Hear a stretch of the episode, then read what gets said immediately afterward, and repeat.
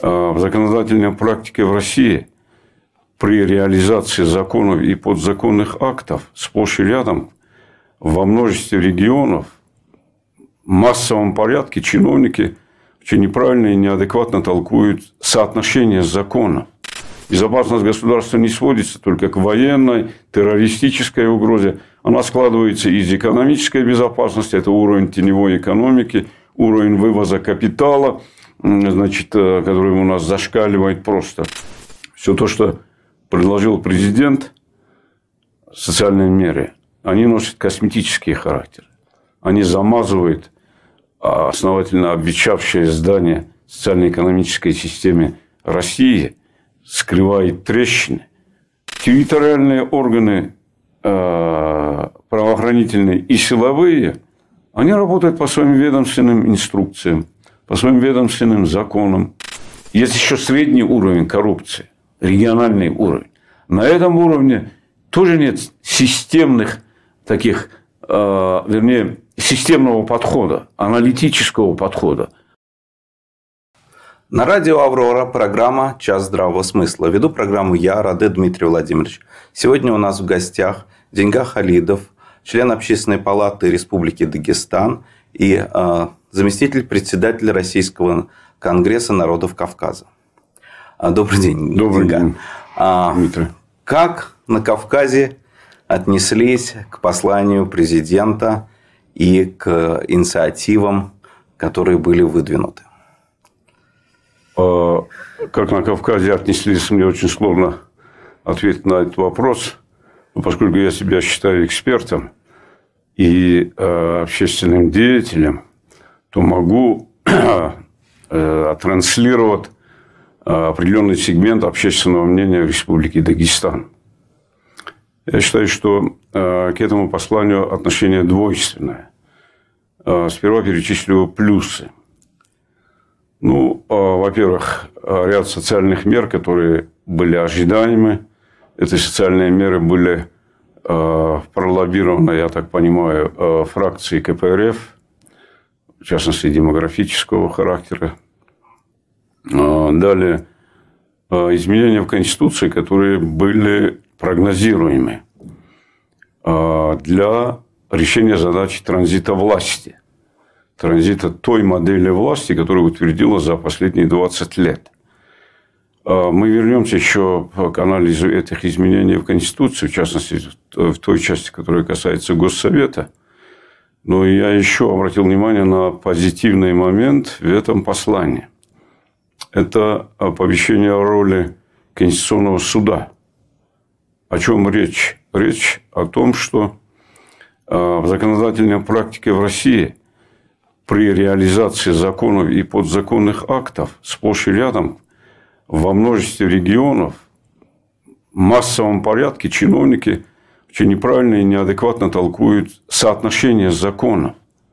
Есть главный закон, основной закон – это Конституция. Далее на втором месте конституционные законы. Далее федеральные законы. И, наконец, масса, если не миллион подзаконных актов, ведомственных актов.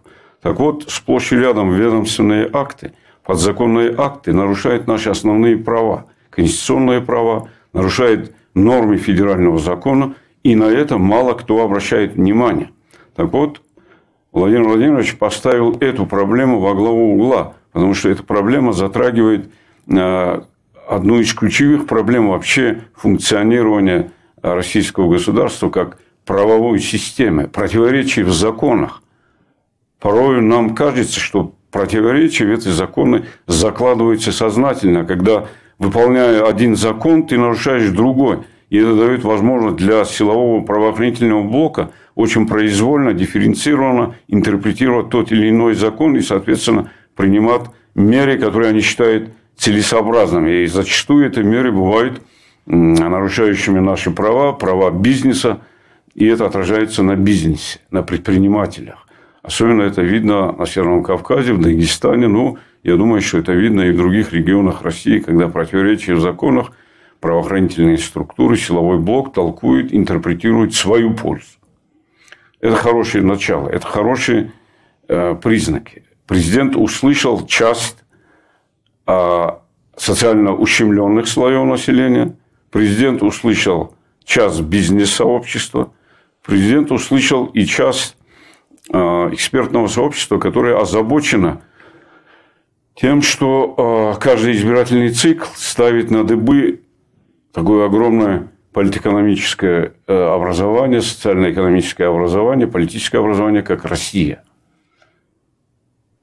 О чем речь? Вот здесь это очень важный момент. Речь о преемственности, стратегической преемственности государства. Я на эту тему писал еще в январе 2008 года статью, он назывался «План Путина и методологическое отступление.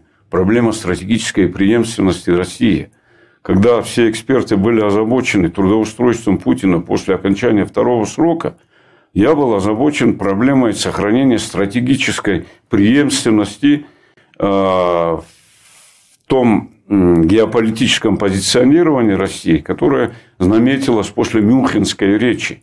Я писал, что если э, Иране эту стратегическую преемственность обеспечивает сообщество аятол, духовных особ, на Западе система неформальных клубов, неформальных и формальных. Очень сложная э, такая структура э, сообщества из финансовой глобальной олигархии, королевского двора э, Англии, Великобритания, плюс римская католическая церковь, ну и так далее. И эта стратегическая преемственность на Западе функционирует уже давно, с конца XIX века – сменяемые президенты, премьеры, парламенты не влияют на стратегические решения этих парламентов, за исключением а, национализации, фашизации Европы 30-е годы. Так вот, э, я поставил эту проблему, и она была опубликована в политическом классе. Тогда ее возглавлял Виталий Третьяков. Без всяких там э, изменений. Так вот, э, по прошествии 12 лет мы вернулись к этой модели. Я там писал, что Госсовет может выполнять такую функцию в нашем государстве, замкнув на себя час функций Совета Безопасности и определив набор критических параметров, отклонение от которых угрожает стратегической преемственности государству российскому. Понятно, да? Да, конечно. Да. И э, я думаю, что сейчас э, Конституции будет заложен именно такой принцип функционирования Госсовета, который э, не только аккумулирует в себе сигналы с региона, но аккумулирует сигналы, угрожающие безопасности государства. Безопасность государства не сводится только к военной, террористической угрозе. Она складывается из экономической безопасности, это уровень теневой экономики, уровень вывоза капитала – значит, э, который у нас зашкаливает просто. Э, далее, социальная безопасность имеется в виду расслоение общества. У нас он просто э, превзошел все мыслями и немыслимые пороги. Один к десяти коэффициент расслоения, когда 10% богатых и 10% бедных отличаются по своим доходам 10 раз, считается в Европе критичным. Для России это, видно, не очень критично. Почему? Потому что э, ну, россиянин, русский человек, э, его государственнический инстинкт побеждает э, такой, скажем так, французский синдром, левосоциалистический синдром, который мы видим, как отражается в Париже, во, всем, во всей Франции.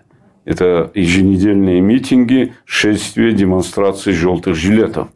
В России ничего подобного мы не видим, несмотря на то, что и пенсионная реформа не та, и социальное расслоение э, такое огромное, 1 к 19 или 1 к 20, примерно вот так.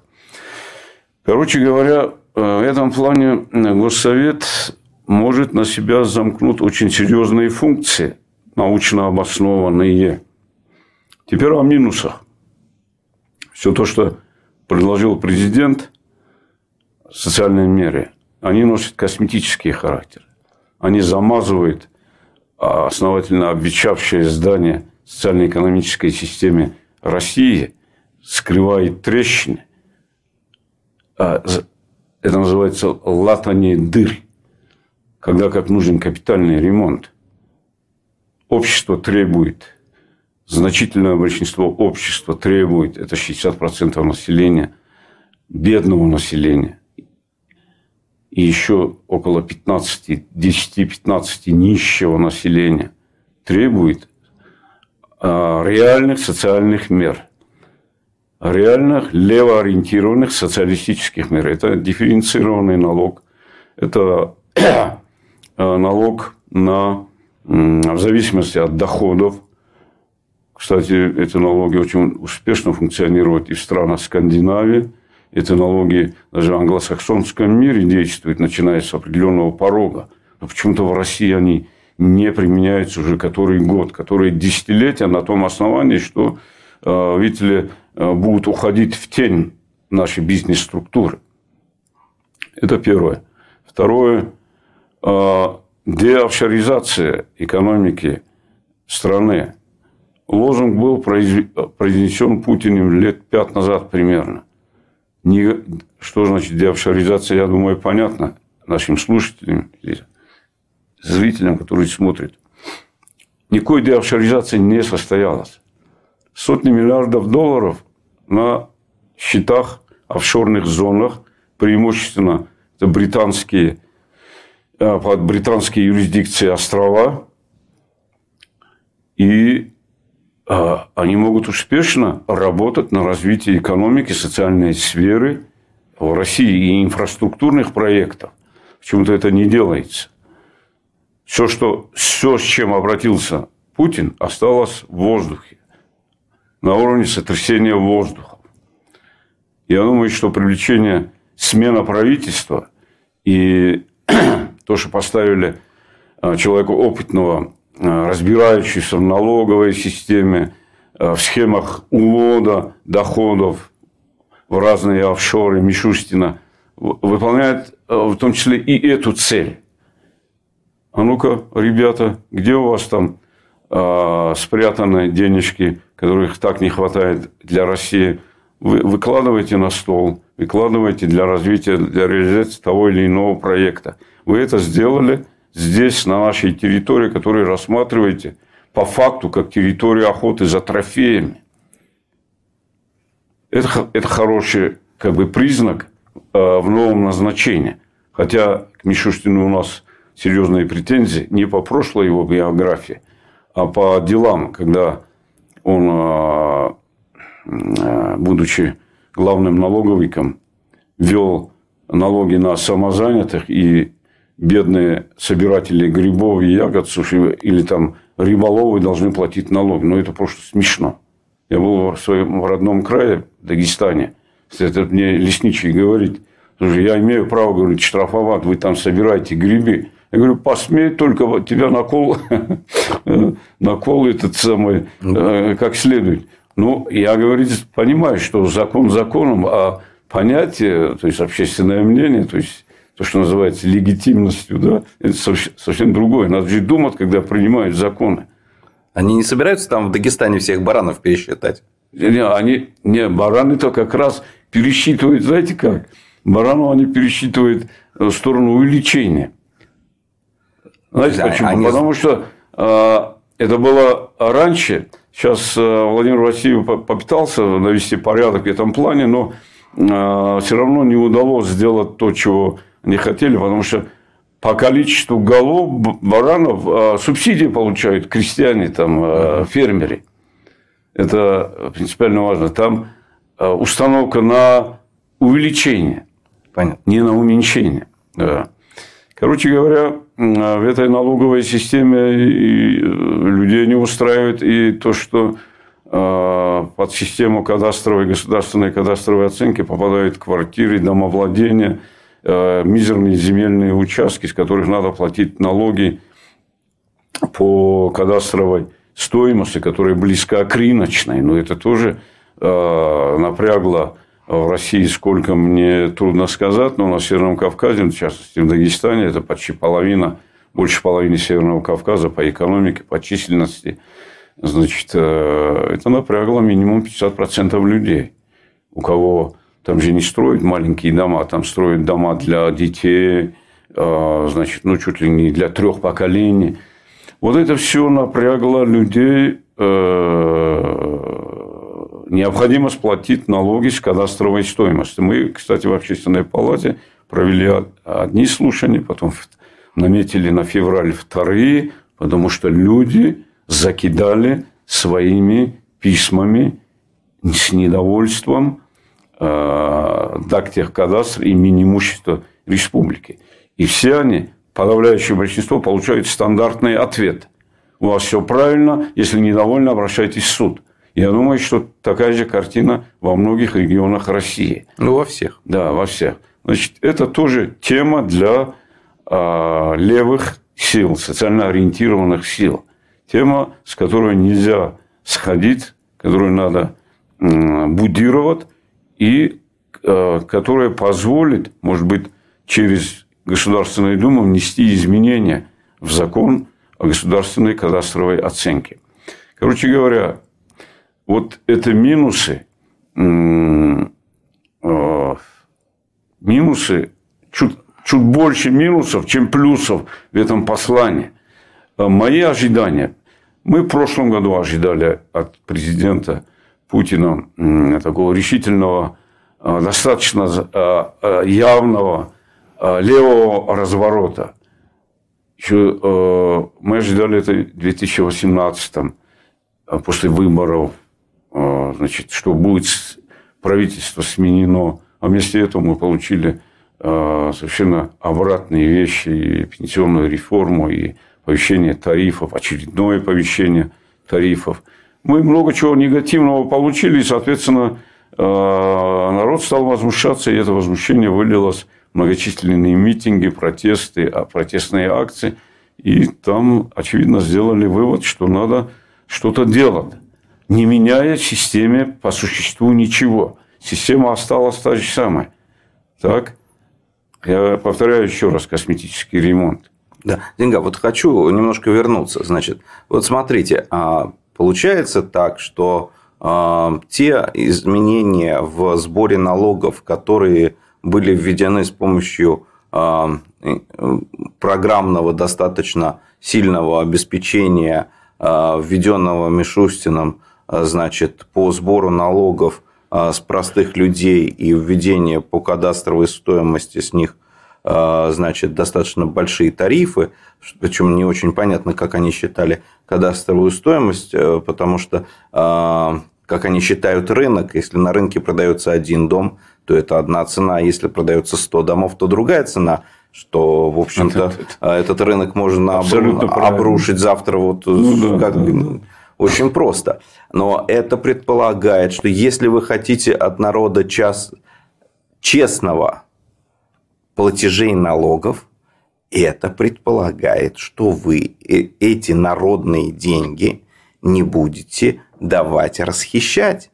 Совершенно верно. То есть, если вы позволяете эти народные деньги расхищать, если у вас не, вы не можете наладить контроль за чиновниками из-за коррупции, то по какой, э, по какой причине народ должен их платить?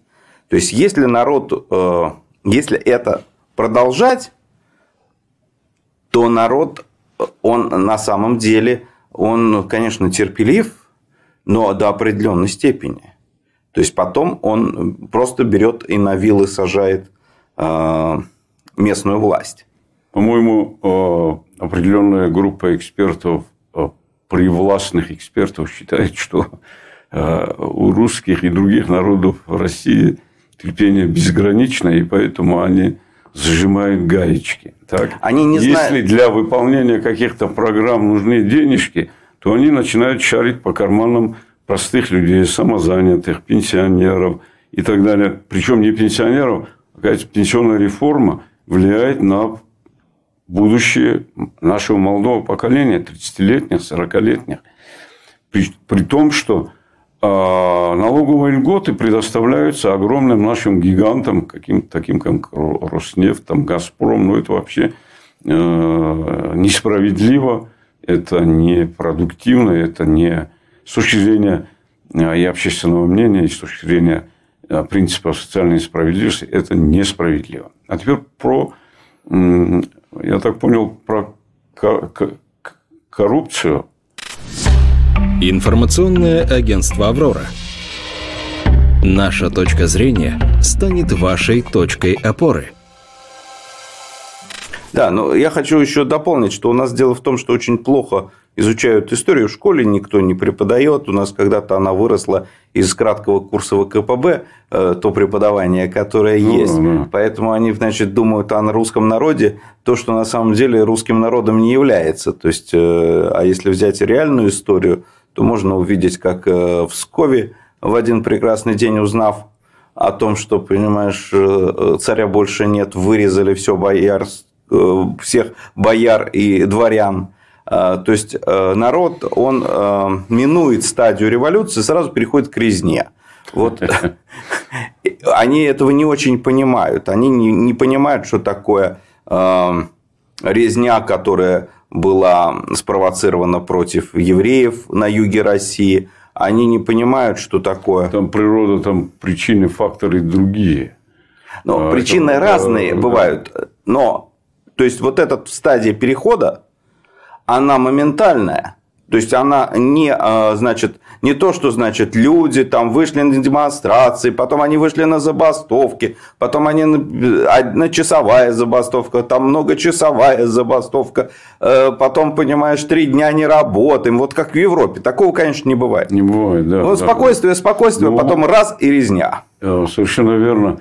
Я думаю, здесь э, где-то перегибают региональные власти – где перегибает, где э, ну, действует в пределах э, законов и Конституции. Мне трудно судить, я такой мониторинг не проводил, но в Дагестане одна группа, инициативная группа, получила отказ э, в проведении митинга сто с лишним раз под разными предлогами. То бомба заложена, то граната заложена, то что-то еще.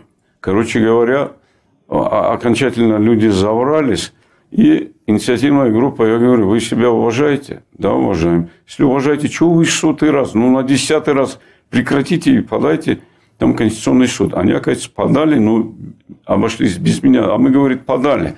И Конституционный суд признал эти отказы эм, незаконными, нарушающими конституционные права. Ну, слава богу, хоть есть Конституционный суд, который может такие вещи отрегулировать. Да, ведь местная власть на самом деле вводит ставку коэффициента вот этой кадастровой стоимости. И местная власть выбирает ту организацию, которая проводит эту, это кадастрирование. То есть местная власть от нее зависит в несколько раз меньше или в несколько раз больше это сделать. Значит, главное э, налоговом законодательстве, что касается интересов большинства, закладывается в федеральном законе.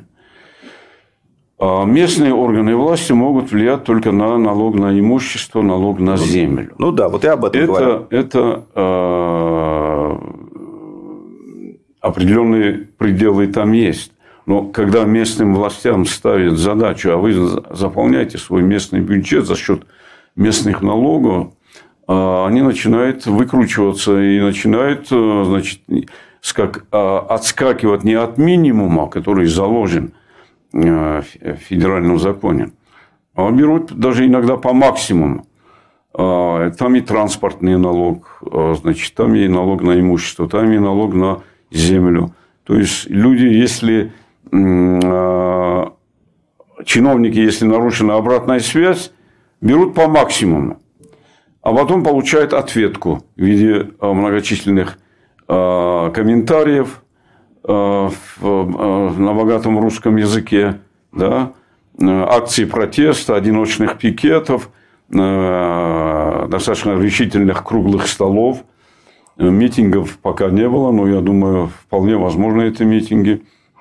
То есть местная власть не очень понимает, что одно дело коррупционно расхитить деньги, которые пришли из центра, и куда-то их рассовать по карманам, или э, собрать деньги со своего населения, которое вот тут рядом с тобой живет, и вот эти деньги украсть. Она не очень это понимает, по-моему, э, значит, как они раньше действовали, они продолжают действовать сейчас. И э, вот э, как вам кажется, возможен ли э, такое вот э, народное вскипание, закипание, какие-то акции – в связи с коррупционными проблемами и с увеличением налогового бремени? Значит, я думаю, вот о чем? Я сравниваю методы борьбы с коррупцией и ее отражение в средствах массовой информации. Собственно, здесь две темы. Первое. Когда позапрошлом году, в 2017, да, не, уже, уже почти три, два с лишним года назад, угу. на политической арене в Дагестане появилось региональное отделение партии против коррупции. С этой партией, с этими людьми были связаны и в том числе и религиозные деятели, которым больше доверия. Ну, исламские деятели, официальное духовенство. Ну, там было очень много отставников, старших офицеров правоохранительных и силовых структур, которые сохранили имя, имидж, и, соответственно, в народе пошло бурление. Это напрягло республиканские власти, они включили определенные механизмы, и в том числе и в Москве, на Старой площади, я так полагаю. И э, партия не стала, вернее, региональное отделение этой партии сняло э, себя с дистанции, ну, отказались от борьбы за мандаты депутатов э, Народное собрание, местный парламент. Почему это произошло? То есть, почему эта партия стала набирать очки общественное мнение, потому что коррупция действительно это проблема из проблем. В Дагестане эта проблема а, стала решаться с приходом Владимира Васильева. Достаточно решительно была обозначена линия на искоренение этой коррупции, но она палка о двух концах. Один конец – это а, когда чиновников заставляют работать по закону. А другой конец, извините, а, законы так отрегулированы, что больше пяти тысяч рублей, если ты там где-то что-то не так сделал, все, уголовный кодекс, там статья. Там подняли какое-то дело 90-х годов, где речь шла о каких-то 50 тысяч рублей, которые кто-то должен кому-то. Слушайте, ну это маразм. Что есть... привело, я сейчас э, очень принципиальный момент затрагиваю. А, есть республиканское правительство, есть территориальное управление федеральных структур, есть местные органы власти. В совокупности эти три ипостаси государства, хотя по Конституции муниципальные органы не включены в систему государственной власти, сейчас только Путин предложил их включить, а, хотя по факту они включены – они замыкают на себя ну, 35, максимум 40% решения проблем в регионе. 60% это федеральные законы, федеральные указы и так далее. Так вот, территориальные органы э, правоохранительные и силовые, они работают по своим ведомственным инструкциям, по своим ведомственным законам. Нет координации работы республиканского правительства – вернее, ее не хватает республиканского правительства а с территориальными управлениями федеральных структур. Я имею в виду силовые, правоохранительные, контрольно-надзорные. Что, что получается в итоге? Задача поставлена правительством реализации национальных проектов, а чиновники бесконечно согласовывают документы, не хотят подписывать документы, финансовые документы. И бизнес тоже не хочет связываться с сомнительными, на их взгляд, а, федеральными средствами, сомнительными с какой точки зрения? А с такой точки зрения, что я, если включусь в исполнение а, национальных проектов и возьму на себя ответственность за федеральные бюджетные средства, ну и республиканские, то неизвестно, через день ко мне постучаться в дверь или через пять лет, как у нас произошло так, и начинают мурыжить чиновников. И в результате в прошлом году 10 миллиардов вернули в федеральный бюджет. Здесь мне эксперты говорят, что здесь система утилизации возвращенных с регионов таких неосвоенных средств работает уже. Я, я не знаю, надо проверить, ну, надо выяснять это все дело, но эксперты говорят. Я, это не пропагандистский ложник. А в этом году 8 с лишним миллиардов. может быть, еще больше. Это уже система, когда национальные проекты, обозначенные президентом, там, указом, майским указом 2018 года, не реализуются в силу того, что не согласована работа правительства и контрольно-надзорных органов. И чиновники страхуются, и бизнес страхуется, обороты упали, предприниматели э, некоторые разоряются, потому что обороты спали. Социально-экономические показатели в Дагестане за последние два года пошли вниз. При том, что установка на сбор налогов выполняется, установка на борьбу с коррупцией выполняется, вроде все нормально, а системно не согласована политика. То есть на сегодняшний день да. И... А, вот вновь назначенный полпред на Северо-Кавказском а, федеральный округ Чайка. Чайка, в принципе, это для него задача. Это для него задача. Я думаю, что ну, федерального уровня чиновник должен понимать проблему в такой постановке – когда об этом говорят и депутаты говорят Народного собрания, и местные, включенные в правительство на уровне замминистров, и некоторые министры мне признаются. Но есть еще другой момент, э, Дмитрий. Э, момент, связанный с тем, как э, организована борьба с коррупцией на федеральном уровне – когда крупные дела, громкие дела, мы же все знаем тех полковников, которые там в домах миллиарды, э, не долларов, конечно, но десятками миллиардов рублей прятали в мешках, ящиках. Потом еще главный э, управляющий или начальник главного управления э, по кадровой политике МВД по Москве, у которого там полторы или две с половиной тонны денег, уже деньги меряют тоннами. Так? Короткие репортажи об этих делах громких, но никаких серьезных аналитических расследований. Но на уровне регионов почему-то расследования ведутся, причем ведутся с позиции такого э, плохо скрываемого политического заказа. О чем речь? О чем речь? Два примера приведу. 20 декабря а, почти полчаса на канале НТВ а, в программе ЧП расследования показывали а, то, как Дагестан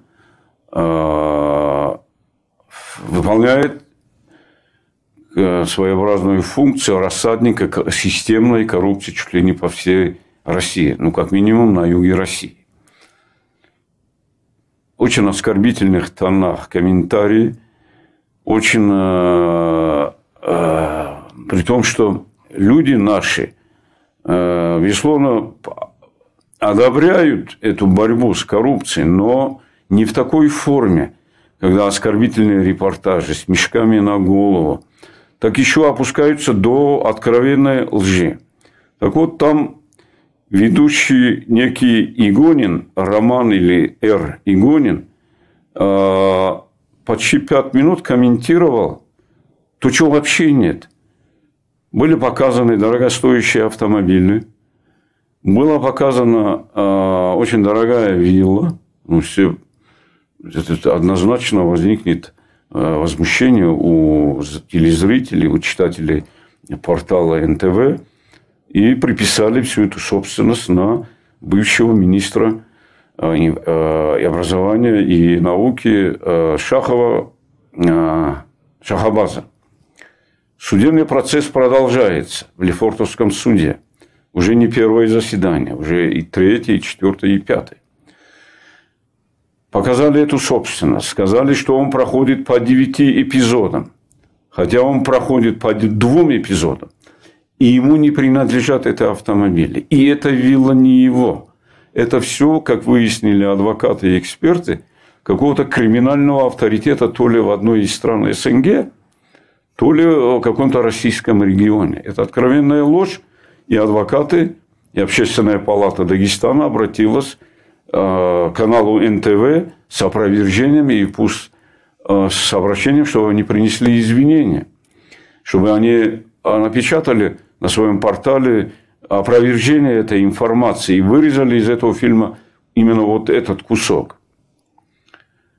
Дальше это один факт. Второй факт – то, как в массовом порядке корпоративные СМИ, я специально не проводил, но э, этот, такое дотошное исследование не проводил, но корпоративные СМИ сделали все, чтобы потопить, опустить, э, не извести ниже плинтуса имя э, губернатора Иркутской области, который серьезно наехал на средний и крупный капитал, который бесчинствовал в Иркутской области – вывоз кругляка там, и так далее, и так далее. Он задел чувствительные струнки беспредельщиков от бизнеса. Не в интересах России, которые работали, в интересах своего кармана и ущерба России и Иркутской области. Он заставил их платить налоги. Так вот, нападки на него, особенно после вот этих э, паводков, наводнений, Э, ну, просто заставили его сняться с дистанции, и он не должен, я считаю, не должен был он э, добровольно писать там э, заявление об отставке. Это факты, показывающие нам, как работают корпоративные СМИ. Я проверил программу ЧП расследования НТВ, провел своеобразный контент-анализ их фильмов, репортажей, расследований с лета 2016 года до э, декабря 2019 года, почти три с лишним Так вот, про коррупцию там, значит, около пяти репортажей. Пяти или четыре репортажа про коррупцию в России. Два Северного Кавказа, знаменитое дело Арашиковых, Карачаево-Черкесия да, серьезная проблема, надо было ее отразить. И плюс борьба с коррупцией в Дагестане. Это получасовой фильм этого романа, как его, деятеля, а, значит, э, который там. А, «Золотые горы» называется этот фильм. А, репортаж. И по Дагестану. Два других репортажа про бедолагу районную а, главу администрации Клинского района а, под Москвой, который умудрился за время своего правления там чуть ли не полторы тысячи объектов недвижимости прикарманить там на себя, на родственников, на дружбанов своих. И дело какого-то бедолаги судьи в Анапе, в Красно... Краснодарском крае. А давайте перечислим громкие дела, сотни дел, которые тянут на сотни миллиардов рублей, начиная с этих несчастных кавичках полковников, которые квартиры хранили, начиная с этого начальника управления, главного управления кадров, начиная э, с многомиллиардных хищений в СИНь, Федеральной службы исполнения наказания, начиная там с губернатора Коми, начиная и так далее, продолжая. Почему этих расследований аналитических нет? На НТВ четко проводится политика, где выполняется политический заказ – так, нет борьбы там с коррупцией, а есть заказ. В данном случае там э, под предлогом э, громкого дела там Дагестане, Карачай-Черкесии, а эти громкие дела вне их внимания. Я решил проверить э, российский канал, государственный, «Россия-24». А как там отражается это ЧП, не ЧП расследование, у них есть там криминальная хроника. Ну, там не видно заказа, там более или менее объективно отражается ситуация в этом плане по всей России, в российских регионах, но опять-таки там тоже нет а, систем таких аналитических репортажей, расследований, которые выявляют системные факторы коррупции. То есть нет э, системного подхода. Нет системного есть, подхода. Одного взяли, другого нет, взяли. Я скажу, подождите, да. одну минуточку. Информационное агентство Аврора. Наша точка зрения станет вашей точкой опоры. В борьбе с коррупцией есть два момента ключевых. В силовом правоохранительном контрольном надзорном сообществе России есть сообщество государственников, которые ловят крупную птицу. они работают по-крупному, потому что им обидно за державу. Я вкладываю в их мотивы и ценности, их жизненные э, профессиональные установки государственнические мотивы. Спасибо им за то, что они это все делают. Это государственная политика. Но в отражении этой политики в средствах массовой информации э, аналитических репортажей нету. А вот э, в том, что касается борьбы с низовой коррупцией, я не имею в виду совсем низовой на уровне врачей, там, а, а, вузов, взяток на уровне МВД, прокуратуры и так далее. Это повсеместно распространенная практика взяток судеб. Есть еще средний уровень коррупции, региональный уровень. На этом уровне тоже нет системных таких, вернее, системного подхода, аналитического подхода. Откуда все это? Потому, потому нет, я прошу прощения, потому нет, что это может задеть, наверное, серьезные фигуры на самом высоком уровне. А не считаете ли вы, вот, что те изменения в Конституцию, которые вносит президент по поводу того, что органы местного самоуправления становятся органами государственными, что вот на этом уровне с привлечением активного населения должен быть поставлен контроль за теми деньгами, которые с этого же населения были собраны.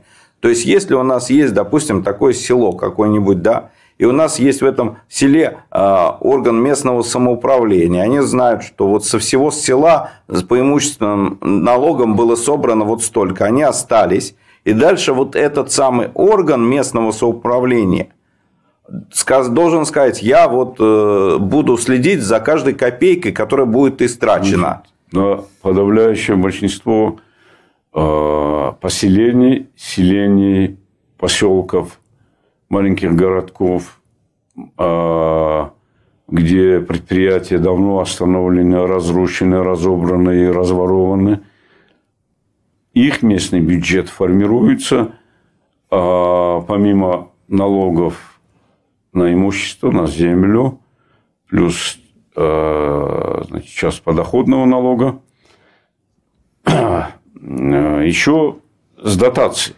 С, региональных, э, с регионов они получают дотации. Ну, я знаю, по Дагестану дотации колеблются от городов до маленьких сел в пределах от нескольких десятков процентов до 90 процентов. Поэтому это налоги, это мизер. Собранные налоги, мизер по сравнению с тем, что получают врачи, учителя, другие служащие э, с регионального бюджета, следовательно, из федерального бюджета, если регион, республика сверхдотационный. Сверхдотационным я считаю таких регионов у нас э, Российской Федерации около 10, а начиная с Камчатки, Тыва, по-моему, еще даже в средней полосе России а, на уровне 60% дотации. Почему-то считают, что дотационными, северодотационными являются только Северо-Кавказские республики, и то часть. Ну, например, дотации в Кабардино-Балкарии – это на уровне дотации Ивановскую область. Дотации Э, консолидированный бюджет Дагестана около 70%. Это на уровне от э, дальневосточных субъектов федерации. Правда, дотации Чеченской республики и Ингушетии, они э, очень большие. Это 90%. Поэтому надо рассуждать здесь быть справедливым в оценках. И то, что послание прозвучало, введение, то есть смычка местных органов власти с государственными органами власти а, по Конституции, по прежней Конституции они были разделены. Хотя по факту они давно уже работают как звено государственного механизма. По факту. Я объясню даже этот факт, э, как это происходит. Но одновременно президент сказал, что э, надо повысить ответственность местных органов власти за свою деятельность, наделить их большими полномочиями. Мне это понравилось. Как это все будет реализовано? Потому что это слова. Говорим, да, это слова. А как это будет реализовано на уровне а, региона, национальной автономии, неизвестно. Почему? Потому что если в президентском послании нету конкретных цифр, коридоров, возможностей, где могут варьировать свои э, действия региональные власти, то открывается возможность для произвола. Ну, я считаю, что этих мер достаточно, а другой считает, что этих мер недостаточно. Но... Ну, Это уже субъективизм. Ну вот тут э, и общественная... Там, кстати, в этом послании очень много таких моментов, которые ни цифрами, ни какими-то э, какими-то э, бывают вот реперные точки. Вот наша задача ближайшего будущего. Четко не обозначена, кроме мер для семей с детьми. Там горячее питание, там, значит, э, дополнительное мат-капитал выделяется для первого ребенка и так далее. Ну вот э, задача для Общественной палаты Республики Дагестан актуализировать эти э, понятия, приблизить их к жизни. Это способно сделать Общественная палата или хотя бы высказать свое мнение, что должно быть сделано? Значит, в Дагестане в Дагестане, э, э, вы не удивляйтесь, э, это эксперты знают, правозащитники знают достаточно, хотя считают, что это, ну, что там, Дагестан, там, периферия. Достаточно развитое гражданское общество. Общественная палата иногда кусается. Да, с ним питаются, согласовывают. Мы не раз, два-три раза мы проводили общественные слушания по серьезным проблемам. Государственная кадастровая оценка. Потом проводили э, общественные слушания по организации пассажирских перевозок внутри города. Там был независимый профсоюз водителей и предпринимателей, который предлагал а, такую систему, прозрачную систему и сбора налогов и э, обеспечил и гарантировал перевозку пассажиров по меньшей цене, чем э, другие структуры, конкурирующие структуры.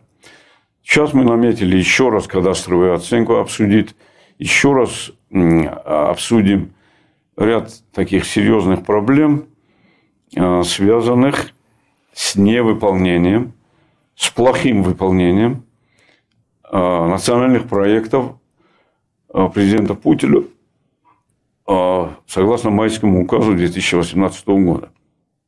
Если в целом по России уровень выполнения национальных проектов – Э, где-то на уровень э, превышает 90%, то у нас 40 с хвостиком. Даже до 50 не. Причем по демографии, по образованию, там еще что-то.